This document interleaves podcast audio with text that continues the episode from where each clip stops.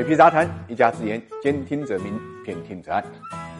正是一而再，再而三啊！那么，继华为之后呢，美国商务部呢再度出手，以威胁国家安全为理由，把三十三家中国的企业和机构列入了实体清单。这是去年美国把华为啊和二十八家中国企业列入清单之后的又一次大动作。在这份名单中间呢，我们看到既包括奇虎三六零、云聪科技、烽火科技等企业，还包括公安部的法医科学研究所、哈尔滨工业大学、哈尔滨工程大学等政府相关的机构。甚至呢，连研究国际关系的复旦大学副教授朱洁静作为个人也被列入了这次实体清单名单中间。一眼望去呢，似乎大多数呢都是科技公司与知名的理工高校。但如果大家仔细看的话，就会发现这份清单呢并不简单。首先，我们将本次被纳入清单的八家科研机构与院校放在一起，就会发现他们基本上是以这个计算机科学、物理学为研究方向的，像精密光学元件、纳米技术等等。从这点上可以看出，美国是在限制我们往高端科研方面走。因为在二零一三年到二零一八年这六年中间，中国在飞机制造、制药、计算机技术啊、光学技术和电子技术这些相关的科学技术中间，高研发这个强度呢，工业产出的份额已经从百分之六增长到了百分之二十一。那么反观美国呢，虽然目前仍然有百分之三十二的份额位居第一，但是在这六年中间啊，已经是下跌了百分之六。毫无疑问，中国已经是世界上目前仅次于美国的第二大科技强国。这对美国来讲呢？威胁是不小的，而为了限制这些科研院校呢，那美国这次将北京久远贸易、快急送等公司啊也列入了清单中间。因为这些贸易公司、物流公司其实一直充当的是设备采购方的一个角色。大家都知道，由于美国的限制，在很多情况下，中科院这类的研究机构是无法直接向美国企业购买所需设备的，必须通过呢设备采购方来购买。那么现在美国将这类企业也限制起来，目的也是很简单，就是为了彻底切断。中国和高科技技术的联系，进而呢延缓或者打断了中国的科技换代。换言之，就是希望中国的发展慢一点，尤其是在人工智能、面部识别方面。我们看到这次清单中间，大部分科技公司都与人工智能、面部识别有关，像云从啊、云天啊、东方网力以及子公司呢深网世界等等。而这些领域的市场，也是美国英伟达和英特尔等芯片公司一直在大举投资的市场。所以表面上，美国是在限制一个。个的企业其实它是在限制中国在一个个高新行业方面的发展，以维护自己在全球的科技霸权。当然了，面对美国政府的这种行为呢，中国政府也不会置若罔闻。我们去年呢也已经建立了不可靠实体清单这个制度，对于不遵守市场规则、背离契约精神、出于非商业目